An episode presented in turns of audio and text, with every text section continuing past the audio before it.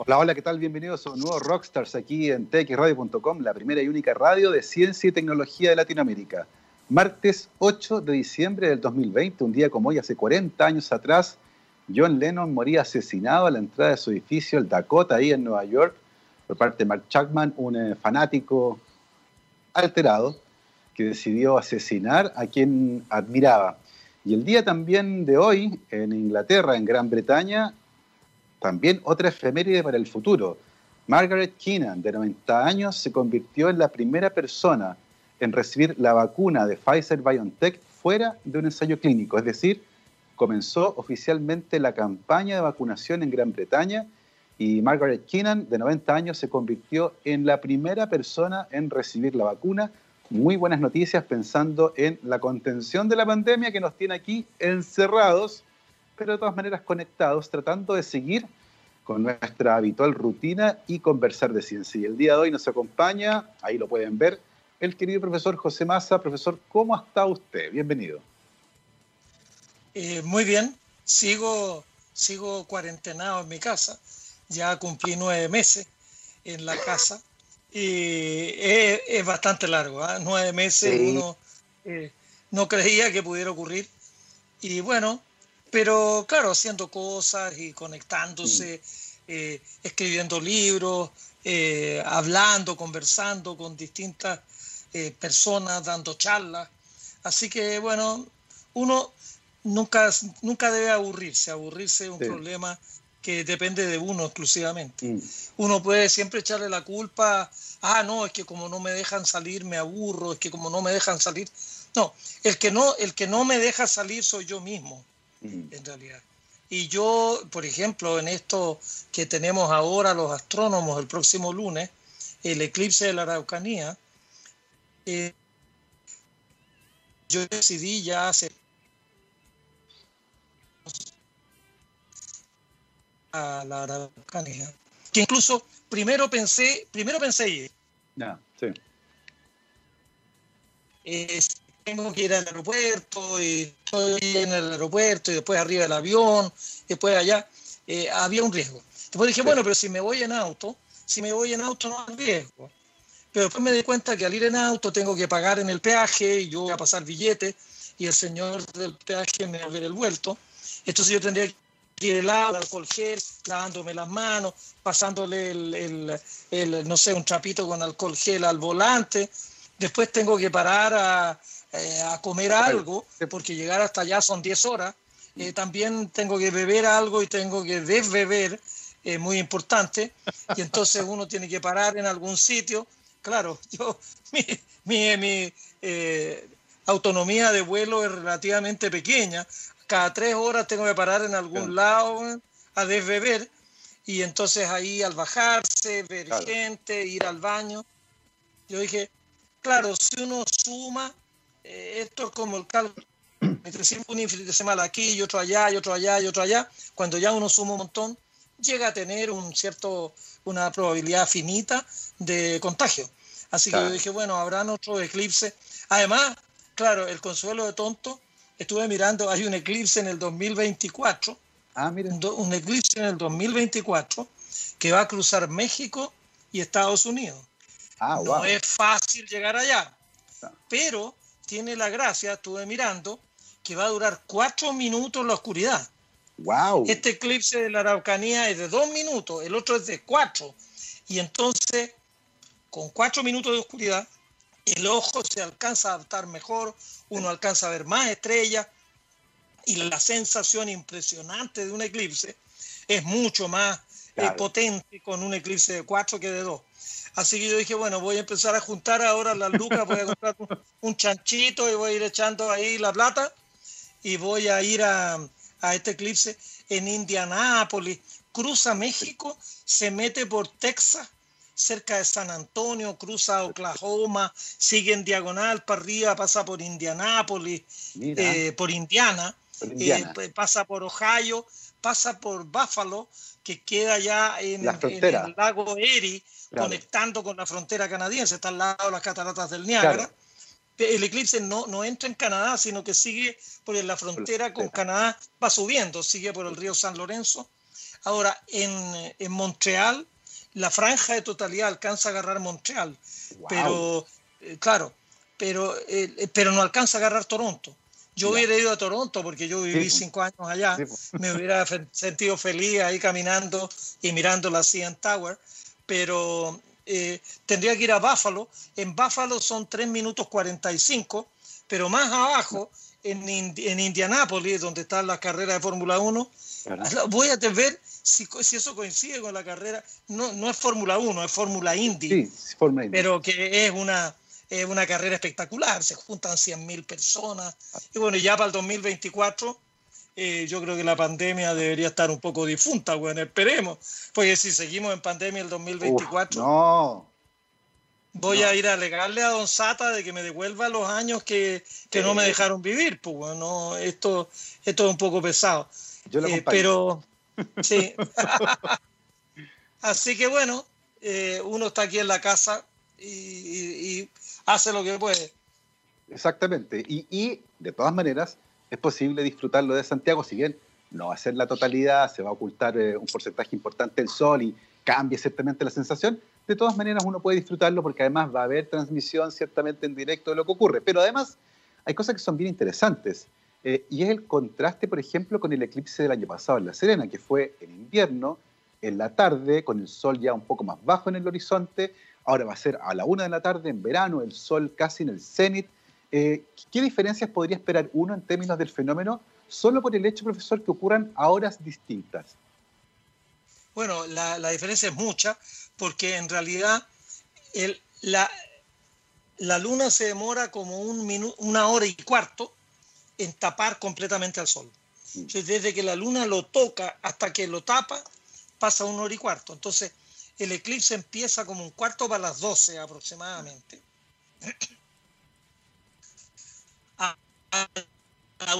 La luna va a estar tapando el sol, lo va a tapar completa en la Araucanía. Acá en Santiago tapa el 80% del sol. Le deja como la cabeza arriba, mm. eh, va a quedar como un plátano, que va a ser el 20%. No es una cuestión para tirar cohetes de alegría, pero de todas maneras, si uno lo mira con estos anteojos especiales, que yo tengo por ahí. Por aquí los míos. Estos anteojos, que uno tiene que tenerlos siempre a mano. Ah, mira, tú tienes ahí los tuyos. Claro, con estos anteojos uno puede ir siguiendo cómo la luna va tapando y tapando al sol. Esto es muy importante y es eh, interesante que la gente se consiga ya eh, los que no tengan, que se los consigan ahora. Pues el eclipse se va a ver desde Arica a Punta Arena. Se habla mucho del eclipse de la Araucanía, pero es que la parcialidad es muy, muy grande. En, en Arica se tapa un 25% por ahí. Eh, que no es muy interesante, se tapa la cuarta parte del sol, es como, es como la manzana de la Apple, que le va a faltar un pequeño mordisco al sol, nada muy significativo, pero de hacia abajo ya en Santiago es un 80, en Biobío es como un 90, y en toda la zona previa a la Araucanía es un 95, en Valdivia, por ejemplo, es un 99. Mira. Ya está pasado. En Puerto Montt es como un 97. Y de ahí, incluso en Punta Arena es un 50%. Mira. Si la luna tapa la mitad del sol en el momento culmine del eclipse. Mm. Entonces lo podemos ver a lo largo de toda la geografía. Es más, no quiero ser pájaro de malagüero, pero me llegan noticias a mí de mis amigos que dicen que el pronóstico del tiempo habla de lluvia el 14 de diciembre. Eh, un amigo mío en Lanco me sobornaba que él iba a matar un cordero y hacer un asado cordero para que yo fuera para allá. Y otro amigo de Punta Arena iba a traer un kilo de centolla oh. de Punta Arena entonces al aperitivo íbamos con centolla y vinito blanco bien heladito y después el cordero. Y como el eclipse es a la una, entonces, claro, uno iba a estar ahí picando un poquito la centolla y, tomándose unas cositas y iba a ver el eclipse. Pero respondiendo a lo que tú me decías, baja en la, en la totalidad, baja la temperatura como 5 grados. Se levanta viento, es muy impresionante. Pero después, entre la una y las dos y cuarto, la luna va soltando al sol, la temperatura se recupera, para el viento y uno vuelve a la normalidad. En el eclipse de, La Serena nos quedaron debiendo la salida del eclipse. Claro. Porque el sol prácticamente se puso eclipsado. La segunda pata del eclipse, que es cuando la luna se va y se recupera la temperatura, no lo pudimos ver porque ya el sol estaba puesto. Acá no, va a ser perfecto. Al mediodía arriba, con el sol brillando, la luna lo tapa, bueno, lo tapa en la medida que lo pueda taparse, segundo donde uno esté, y después la luna se corre y lo deja tranquilo. Mm. Entonces, claro, la hora, la hora es mucho más... El eclipse perfecto es cuando el sol se eclipsa al mediodía, justo en el meridiano, cuando el sol está en el meridiano y ahí la luna se lo casuelea. Eh, si uno, claro, si, el, el, eclipse está, por ejemplo, como el de La Serena, este, el eclipse de La Serena había partido casi en Australia, partió con los canguros en Australia, cruzó todo el Pacífico y ya el sol se estaba poniendo y de hecho en Argentina no lo pudieron ver porque estaba bajo el horizonte. Mm. Eh, ahí se muere. Bueno, eh, hay otros eclipses que al revés parten muy cerca de uno, que son tempranito en la mañana. Entonces uno, la previa, hubo un eclipse que creo que fue el año 93 en Chile, en Putre, en que el sol en Putre salió ya bastante eclipsado. Se vio el momento de la totalidad y ahí, en ese caso, lo único que pudieron ver fue la salida del eclipse. La entrada en el eclipse no la vieron porque el eclipse venía, eh, claro, venía caminando desde el África, había cruzado todo el Pacífico y aquí lo vieron justo cuando estaba el sol saliendo y ahí se les murió. Mm. Pero este, cuando ocurre en el meridiano del lugar, el eclipse es óptimo, es lo mejor que uno puede. Ahora, este eclipse de la Araucanía, en ese sentido, es mucho mejor que el de la Serena. Por otro lado, la sombra de la Serena era un poquito más grande y por lo tanto el eclipse duró dos minutos y medio. En este es un poquito más chica, dura solo dos minutos. Bueno, dos minutos ocho segundos si quieren ser. Eh, Ahí. Claro, un, un, cálculo hacia el bulto que saqué, que te lo puedo contar a ti, para los auditores también. La sombra es como en la Araucanía es del orden de 80 kilómetros. Perfecto. La luna se mueve en el cielo con una velocidad de 3.700 kilómetros por hora. y, va hacia la Argentina. La sombra, por lo tanto, se mueve a la misma velocidad. No podría ser de otra manera, porque si no la sombra se quedaría atrás o se adelantaría. Es decir, la luna y la sombra se van moviendo a 3.700 kilómetros por hora, pero la Tierra se va moviendo hacia Argentina Chile, digamos, se va moviendo para el lado de Argentina con una velocidad como 1.300 kilómetros por hora. Entonces, relativo al suelo, la sombra se mueve como a 2.400 kilómetros por hora. Y si eso lo, lo divido por 60, me quedan 40 kilómetros por minuto. Entonces, si yo estoy parado justo en Gorbea, llega la sombra hecho andar el cronómetro, un minuto más tarde estoy en el centro de la sombra, un minuto más tarde estoy en el borde de la sombra y se me acabó el eclipse. El eclipse se mueve, la sombra se mueve a 40 kilómetros por minuto. Entonces hay una diferencia de como 5 minutos entre que el eclipse toca la costa, la isla Mocha, hasta que el eclipse ya se va para la Argentina. Entonces si uno mira hay un, hay un gradiente del instante en que empieza el eclipse en Teodoro Schmidt, en Gorbea, en Villarrica, en Pucón y en Curarrehue y qué sé yo. Pero es más o menos esa la geometría. La sombra es una redondela, no puede ser de otra manera si la luna es redonda, es una esfera, una esfera proyecta un círculo bueno, según si lo proyecta medio chueco puede ser también medio elíptico, pero es más, aquí como es al mediodía es bastante circular. Pero también, si uno tiene un círculo y uno está justo en la línea por donde va a pasar el centro de la sombra, uno va a cortar un diámetro de ese círculo. Si uno está corrido para arriba o corrido para abajo, un círculo que uno lo corte eh, va a ser más cortito el, el trayecto.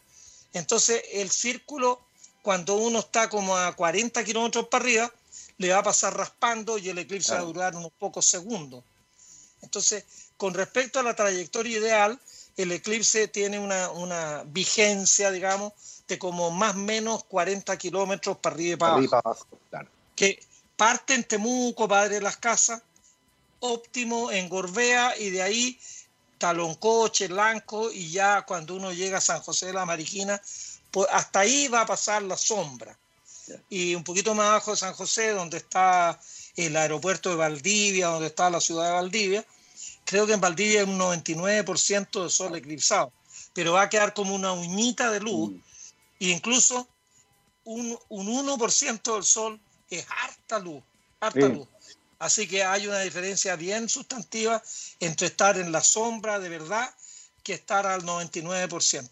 Yo si estuviera en Valdivia viviendo, yo me agarraría el auto y me agarraría el pique, porque ahí creo que ni siquiera hay, no parece que hay un peaje y nada más. Y bueno, y, tengo una autonomía de vuelo. Alcance a llegar. Pero, Claro, pero por otro lado, el problema es que si uno está en el eclipse, después se va a querer pasar a un restaurante, a tomarse una cosita y, sentarse en una mesa, pero puede que haya una gente que. Esto, esto es que la, gente, algunos, no han entendido que no es necesario protegerse las amígdalas con una, con una cuestión. Las amígdalas pueden estar al descubierto, la frente también, pero es la nariz y la boca la que tiene que estar tapada todo esto que la nariz la dejan afuera y eh. la mitad de la boca, se tapan como del labio de abajo para abajo. Bueno, uno se va encontrando con eso y entonces la posibilidad de contagiarse. Eh, entonces me dicen, no, pero si el... Bueno, mira, yo, el primero, el primero encargado de cuidarme soy yo. Yo no le puedo echar la culpa, bueno, a Mañalich podría decir, no, es que el ministro Mañalich hizo que yo fuera pero sería de tonto pues, estarle echando la culpa a Mañale o al ministro París, bueno, no, el, que se tiene que cuidar soy yo. Y si dicen, por ejemplo, una cosa que también no sé qué opinas tú, Gabriel, hoy día veía que creo que el presidente había tuiteado había dicho que ahora vamos a etapa 2 mm. por las próximas dos semanas. Y dependiendo del comportamiento del virus, a lo mejor salíamos. Si no es el virus el que se tiene que comportar, es la gente la que se tiene que comportar. Digamos las cosas con claridad. Si la gente respeta más en estas dos semanas el confinamiento, el acercamiento a otro, y por, por el comportamiento de la gente, las infecciones por el virus disminuyen, ahí podemos volver a una situación un poco más normal. Pero cuando se verbaliza y se dice, no, dependiendo del virus vamos oye, si, si esto, no estamos esperando que el virus se ponga buena persona, como decía Mañalich, o que se ponga mala gente. No es que nosotros seamos inocentes, sea el virus el que nos está atacando. No, nosotros nos estamos portando mal. Y uno ve en las ferias libres, uno ve en el barrio May, la gente sin respetar ninguna distancia, tocando todo, etcétera. Es casi un milagro que tengamos solamente 1.700 contagiados diarios si a lo mejor por lo que uno ve del mal comportamiento de muchos, hay, viendo la parte llena del vaso, hay mucha gente que se porta muy bien, uno camina por la calle y prácticamente, creo que yo en la calle, las pocas veces que he caminado, no he visto a nadie sin mascarilla. Muchos van usando mal la mascarilla, pero por lo menos la tienen. Y de repente, bueno, se la acomodan. Pero también si uno se la está tocando, todo el mundo te dice que si la mascarilla realmente te está filtrando partículas virales, no la puedes tocar por fuera, tienes que tocarla por los bordes y no meterle mano. Si uno se la está subiendo con la mano, después la mano uno se la pasa por los ojos y ya sonaste. Entonces, hay un, yo encuentro que en esta pandemia, no sé qué, qué opinas tú, que entiendes mucho más de esto, pero la parte educativa ha sido como medio débil, como que las cosas se explicaron una vez y se cree que todo el mundo entendió. Mm. Yo, yo hubiera sido más obsesivo en mantener campañas en televisión explicando una y otra vez cómo manipular la mascarilla, cómo hacer esto, cómo hacer lo otro, porque en realidad algunas explicaciones no se entienden a la primera eh, y la gente lo termina por internalizar cuando ya lo ha visto muchas veces. Creo que eh, y por otro lado, también, eh, yo no sé si eso, claro, es la estrategia del gobierno, que si uno, si uno, claro, declara una cuarentena y pone a Chile en estado de sitio y no deja salir a nadie, a mí, por ejemplo, me tuesta, eh, yo todavía no estoy, eh, yo tengo 72, pero los, los mayores de 75 años tenían como un confinamiento especial, tenían prohibido salir. Mm. Bueno, ¿y por qué esta discriminación? Yo creo que eso debe ser inconstitucional. Si yo tengo más posibilidades de morir al enfermarme, el que tengo que hacer las maniobras para evitarlo soy yo. Pero, ah, no, es que como usted se puede enfermar, no lo vamos a dejar salir. A mí por lo menos me parece que violenta un poco la libertad que uno tiene, porque, claro, si yo con 72 puedo salir a la calle, mm. pero otro con 75, ese tiene prohibido salir. A mí me parece que la enseñanza y la educación, yo soy un fanático, pero a nivel de delirium tremendum de la educación. Ahora, es cierto que Chile, esa es una de las carencias, es uno de los grandes, eh, no sé, uno de los grandes propósitos que podemos hacernos como sociedad, mejorar mucho la educación. Pero la educación tiene miles, miles de aspectos, pero para uno en particular, para un punto muy chiquitito, tú no le podías hacer una clase de microbiología bueno, a todo el mundo.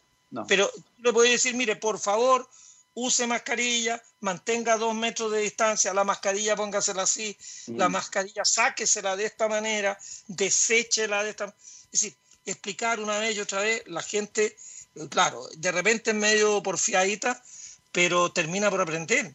Y ese, ese afán pedagógico parece como que el gobierno no lo ha tenido en la medida que habría sido necesario. Exactamente. Eh, hubo una suerte de, de relajo, encuentro yo también igual que usted, porque en un momento se insistió, por ejemplo, en cómo fabricar una mascarilla, pero no así en la forma correcta, por ejemplo, de utilizarla.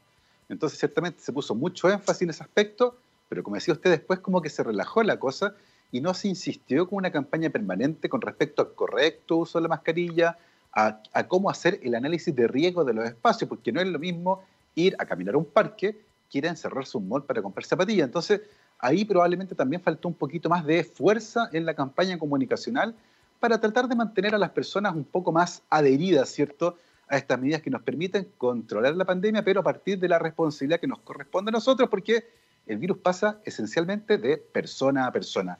Estamos conversando el día de hoy con el profesor José Massa, estamos hablando sobre el eclipse de sol que viene el lunes 14 en la Araucanía. Hablábamos de que el clima aparentemente no nos va a acompañar, había un 60% de probabilidades de lluvia, pero como decía el profesor, en todo Chile, al menos en un porcentaje, se va a poder ver el eclipse. Y justamente para poder verlo con eh, tranquilidad y con seguridad, GMO presenta estos anteojos que por supuesto tienen la norma, cumplen con la norma ISO 12312-2, que es la norma que garantiza que este filtro que está puesto ahí va a hacer que puedan mirar al sol sin, sin dañarse los ojos y además con este lindo diseño y los encuentran en todas las tiendas GMO por 2.990 en todo Chile. Nosotros ahora vamos a hacer una pausa musical, pero a la vuelta vamos a seguir conversando con el profesor Massa sobre el eclipse, sobre otros eclipses y sobre los eclipses que vienen. Nos comentó algo, nos adelantó el que viene en México el 2024, México y Estados Unidos, así que vamos a estar conversando de todo eso. A la vuelta de esta canción, querido Gabriel, lárguese nomás que no la tengo anotada. Vamos y volvemos.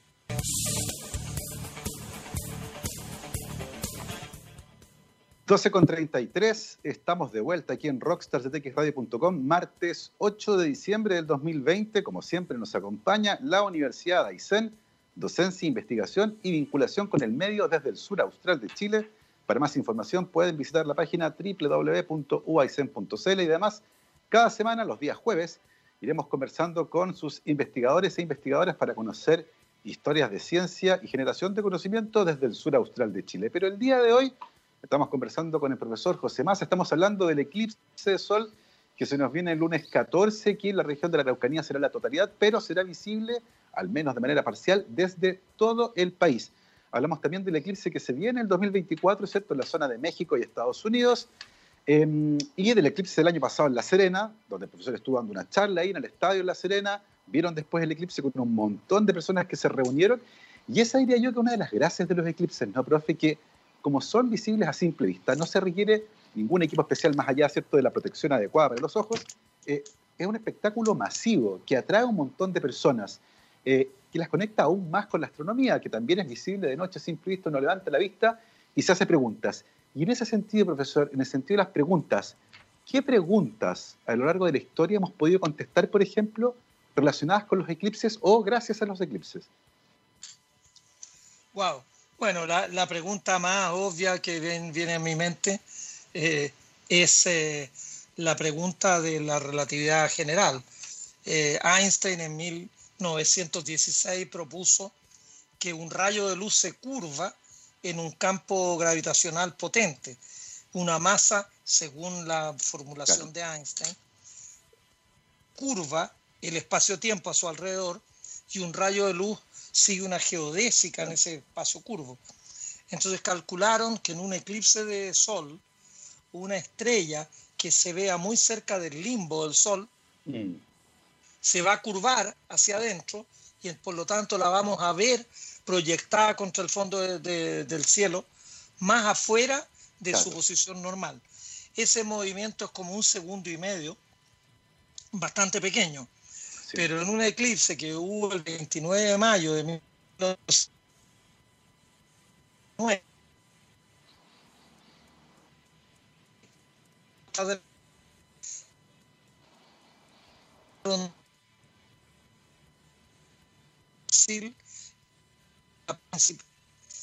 expediciones con distinto nivel de éxito porque eh, el tiempo no los acompañó perfectamente a ambos. Bueno, la idea de mandar dos misiones era precisamente que en una podía estar totalmente nube, pero desgraciadamente creo, si no eh, lo estoy recordando desde hace ya bastante tiempo, creo que en Sobral estuvo muy bueno el clima, pero el instrumento que tenía estaba un poquito fuera de foco.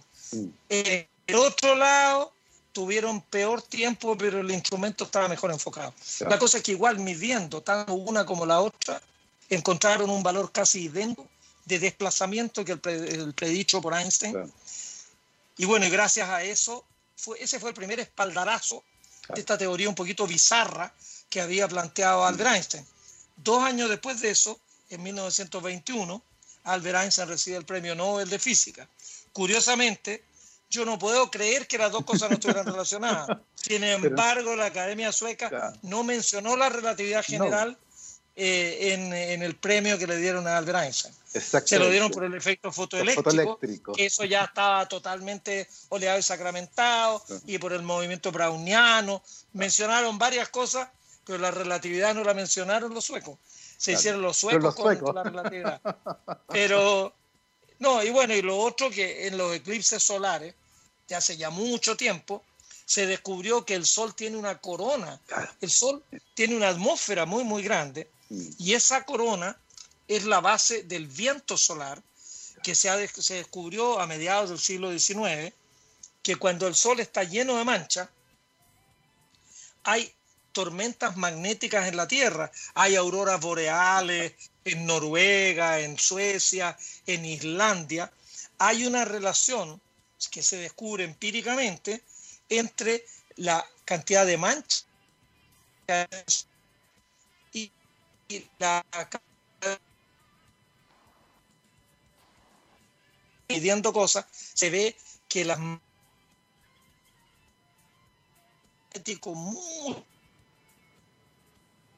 entonces, estas magnéticas del Sol que están relacionadas, que se, se por las manchas, y que produce perturbaciones comunicaciones en la ionósfera de la Tierra, cuando antes la radio, no como ahora que teníamos radio por internet, pero antes cuando eran por onda corta, uno sintonizaba radio y, y, escuchaba uh, así, parece como que escuchaba un lobo aullar, porque la ionósfera cambiaba de altura y entonces la onda de radio que chocaba en la ionósfera al bajar bueno, realmente estaba más arriba o más abajo, y eso hacía bastante cómica la transmisión.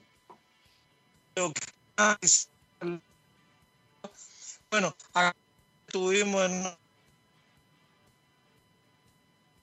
Moscú, que emitía desde Moscú, y entonces yo creo que por lo menos tenía que dar dos botes en la ionósfera, es decir, porque la, la emisión va a la ionósfera, baja al suelo, debe haber rebotado en el océano Atlántico, a la ionósfera y ahí bajaba y uno lo escuchaba en Chile. Pero con dos botes la ionósfera de haber sido, bueno, yo, yo estaba en Canadá, así que nunca escuché Radio Moscú, eh, pero aparentemente era bien complicado escuchar Radio Moscú en esa época, porque, eh, bueno, si, no, si bien no está en la antípoda, está, no está tampoco tan cerca, no hay... Por ejemplo, una cuestión que es bien curiosa, que cuando uno piensa en la Torre Eiffel, la Torre Eiffel yo creo que está esencialmente ortogonal con la Torre Entel, eh, porque, porque ya uno giró como un cuarto bueno, del, del, planeta. Así que si uno la viera en el espacio, si la Torre Entel está así, la Torre Eiffel está a 90 grados, de la, la, vertical de París y la vertical de Santiago son bien distintas. Pero bueno, eh, en todo caso, eh, las tormentas, la, las tormentas magnéticas del Sol son preocupantes porque, por ejemplo, los satélites de comunicaciones, nosotros tenemos un campo magnético terrestre mm. que nos protege del viento solar, pero los satélites de comunicaciones, un satélite de comunicación que sea geoestacionario, tiene que estar a 36 mil kilómetros de altura. Wow. Ahí el satélite va dando vuelta en torno de la Tierra en 24 horas. Entonces lo vemos como que estuviera fijo, como que lo hubieran puesto ahí con unos clavitos.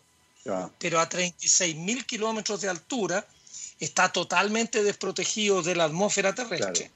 Y está incluso medio desprotegido también del campo magnético terrestre. Entonces, una eyección coronal masiva que puede ocurrir, de repente hay unas protuberancias solares que saltan al espacio y caen al sol de vuelta, pero si salen muy rápido pueden salir volando para afuera.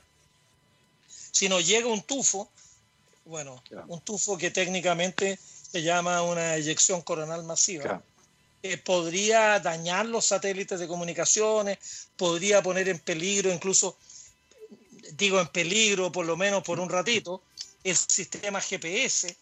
Eh, bueno, ya hay muchas actividades, el vuelo de los aviones, etcétera, se podrían poner en peligro. Eh, imagínate si un avión está justo a punto de aterrizar y las comunicaciones se ponen medio chuecas y de la torre de control le dicen, oye, no, espérate, no, date otra vuelta y el avión no alcanza a escuchar, podrían haber, bueno, si uno ve algunos medios eh, apocalípticos como el History Channel, que hablan de alienígenas ancestrales y de otro tipo de porquería, ahí hablan siempre de que en una eyección coronal masiva el sistema de, eh, eléctrico de Estados Unidos, que es lo único que le importa al History Channel, no. El eh, History Channel no habla del planeta Tierra, habla del planeta Estados Unidos.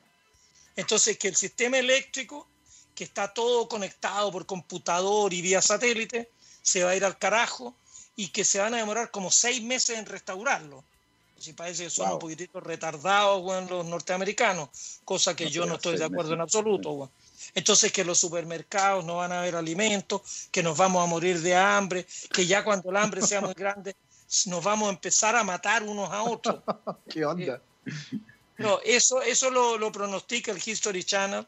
Eh, yo creo que el 99% de eso es mentira, pero hay, hay un elemento que sí es verdad, porque el viento solar sí tiene un efecto en la atmósfera terrestre, apretuja la magnetósfera terrestre y por ejemplo, una cosa que eh, también es curiosa, que uno podría buscarle, uno siempre puede buscarle una segunda derivada. Cuando el viento solar está muy intenso, la magnetósfera terrestre, digámoslo en buen chileno, se achurrusca, la aprieta, el empuje le hace bullying, mm. y el campo magnético apretujado es un mejor escudo para los rayos cósmicos. Entonces, en los años en que tenemos eh, un máximo solar. Curiosamente, por el máximo solar estamos más protegidos por la, contra los rayos cósmicos. Pero cuando tenemos un mínimo, ahora estamos en un mínimo solar. Mira. El, mínimo, la NASA lo decretó en, que ocurrió en marzo de este año. Y el próximo máximo va a ocurrir el 2025. En un mínimo, como el viento solar molesta menos al campo magnético terrestre, el campo magnético terrestre se estira un poco, se pone más esponjoso y entonces la radiación cósmica le puede entrar más a uno. Y es posible que, eh, ahí estoy especulando, que los astronautas que viven en la Estación Espacial Internacional, que está a 400 kilómetros de altura, si uno está seis meses ahí en la Estación Espacial Internacional, uno recibe más radiación cósmica que si vive en la Tierra. Pero es distinto estar ahí seis meses en la Estación Espacial Internacional en, en unos seis meses de mínimo solar que de máximo solar. Y curiosamente, de máximo solar estaría más protegido. Y bueno, y eso también me lleva a uno de mis temas obsesivos. Eh, yo tengo poquitas ideas, pero bien obsesivas, que es el viaje a Marte. El viaje a Marte, uno de los problemas que tiene es que cuando vayan en la trayectoria entre la Tierra y Marte, e incluso también estando en Marte, la protección contra los rayos cósmicos va a ser mínima. Entonces se cree que un astronauta al ir siete, ocho meses a Marte, siete, ocho meses regresando y estando allá tres o cuatro meses, va a recibir la radiación cósmica de la vida entera. ¡Wow! Es decir, de ahí para adelante tenéis que quedar encerrado en una, eh, casa con, paredes de plomo. claro, en, el espacio, a los astronautas, creo, los astronautas de la NASA, le miden el nivel de radiación que han recibido. Y cuando han recibido una, una cierta cantidad, ahí los, eh, ya no los, ahí los jubilan. Claro, claro. Y dicen que en el espacio, en el espacio entre la Tierra y Marte, uno en un año va a recibir la radiación que recibe aquí en 20 años. Es decir, va para allá un año y tiene, entonces tener ya una cuota de 40 años de radiación cósmica en el buche. Es decir, un astronauta con esa normativa, entre comillas, no se podría repetir el plato, no podría volver a Marte, porque si tú vas dos veces a Marte vas a recibir con 80 o 90 años eh, de equivalente de radiación. Así que ese es un problema para diseñar las naves. ¿Cómo diseñas una nave? Que, claro, uno dice, no, es la solución del tonto. Si tú pones una nave que tenga unas paredes de unos 15 centímetros de plomo, eh, la protección es perfecta. No, Pero anda a mover la nave, anda, anda, a moverla. Entonces el problema es hacer una cuestión que, de, curiosamente, han hecho experimentos, por ejemplo, qué tipo de casas van a hacer en Marte. Y una, un tipo de casa que da una protección, que es muy, muy interesante la idea. Eh, yo siempre he dicho que en Marte van a ser edificios como un iglú. Y que los van a conectar por pasillos semisubterráneos. Entonces la gente va a ver un iglú aquí, un pasillo, otro iglú allá, otro pasillo, otro iglú. Pero una empresa, no sé de qué origen, no sé si era alemana o, o sueca, hizo un modelo de una casa que es literalmente un iglú porque la construyen con bloques de hielo. Y si el bloque de hielo, eh, claro, la temperatura en la noche en Marte, como de 40 50 grados bajo cero, así que ahí el hielo no se va a retirar para nada. Pero un bloque de hielo de 10 centímetros te, te, protege de la radiación cósmica con una efectividad extraordinaria. Y lo que tendría de bonito es que un bloque de hielo es transparente. Entonces tú tendrías luz que entra ahí. Porque si tú haces un iglú, que lo haces con fierro, con plomo, con aluminio. No, claro, lo que yo pensaba, para tener una protección, tú haces un iglú que tenga una doble pared y entre medio le echas, bueno, tierra no, porque no hay tierra en Marte, hay Marte. Eh, claro, regolito llaman al suelo marciano tú le echas ahí porquería entre medio, haces un sándwich de una lámina interior, una lámina exterior y entre medio simplemente piedrecitas que tú encuentres ahí en el suelo y eso podría protegerlos bien. Pero un iglú que no tenga ni una ventana y que no entre luz por ninguna parte. Y que tengan que vivir dentro siempre con luz artificial, va a ser la vida bien miserable de la gente. Hay una cuestión que es un, bueno, si, si, lo sabremos nosotros ahora en pandemia. yo, yo la verdad que me salvo, yo estoy aquí afortunadamente y mi casa tiene un antejardín y tiene un patio trasero.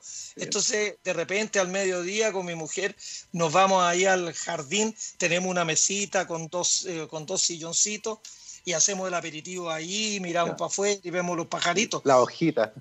Claro, los árboles moverse, bueno, etcétera. Pero, pero tener que estar encerrado, yo me imagino que debe haber sido, debe ser muy duro para la gente que ha tenido que soportar la pandemia dentro de un departamento sin poder salir.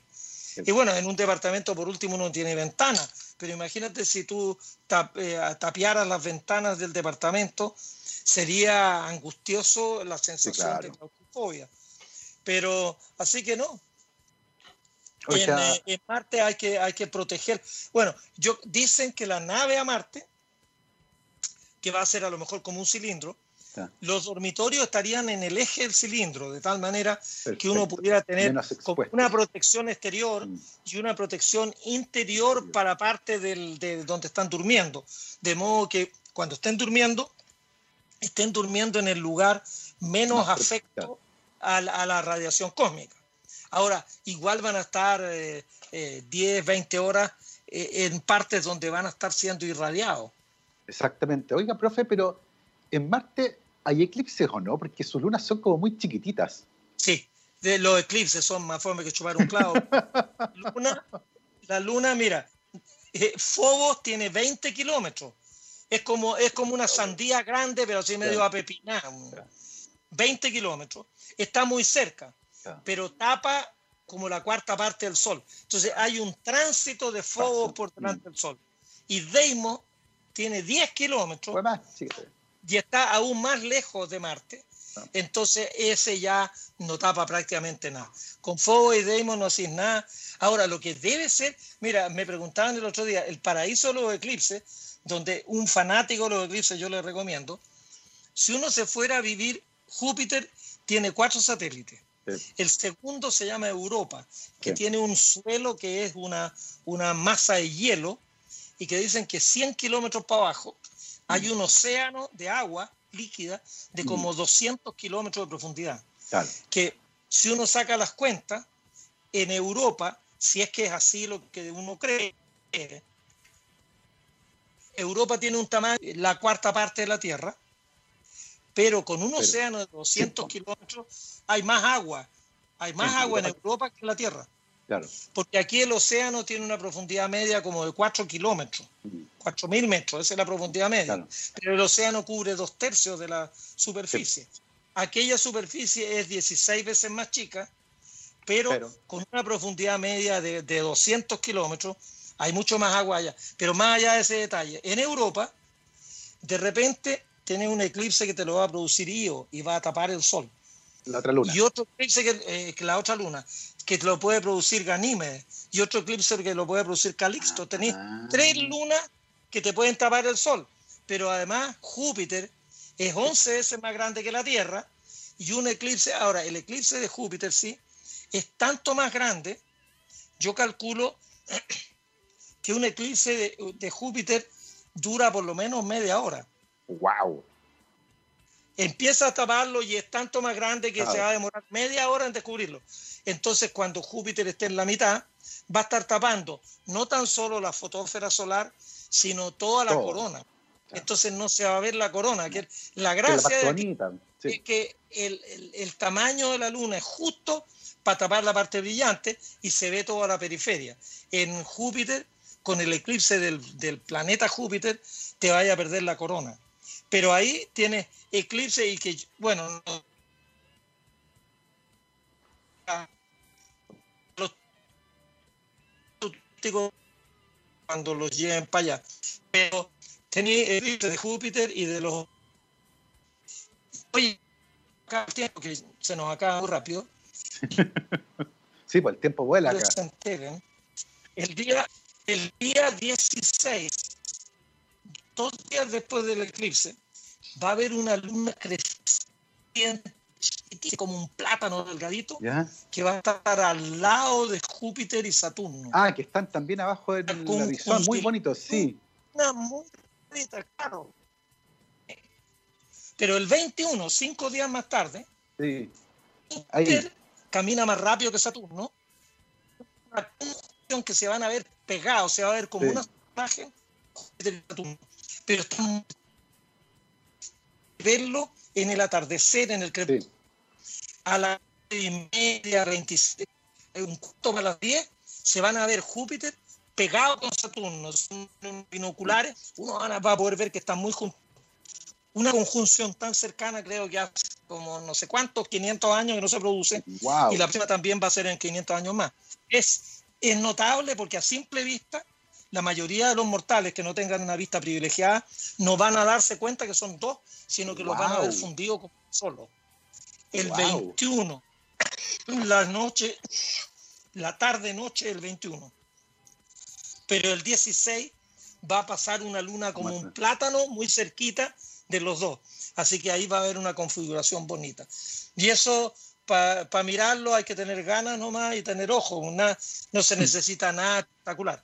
Así que están todos convocados. Y también hay ahora una lluvia de estrellas que se llama la Gemínida, que tiene un pic entre el 7 y el 14 de diciembre, y que son la radiante, está en la constelación de Géminis.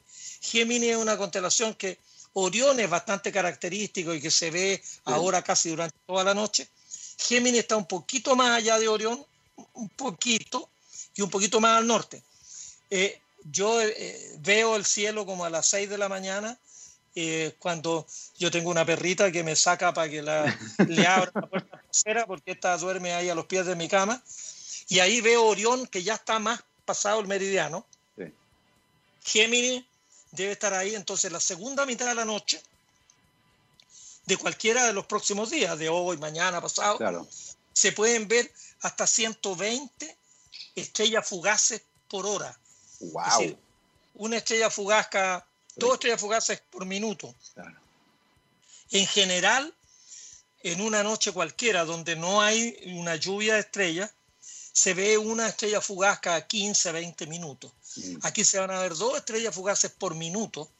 Así que también para los trasnochadores, de las 12 de la noche para adelante, se pueden ver un montón de eh, estrellas fugaces en el cielo.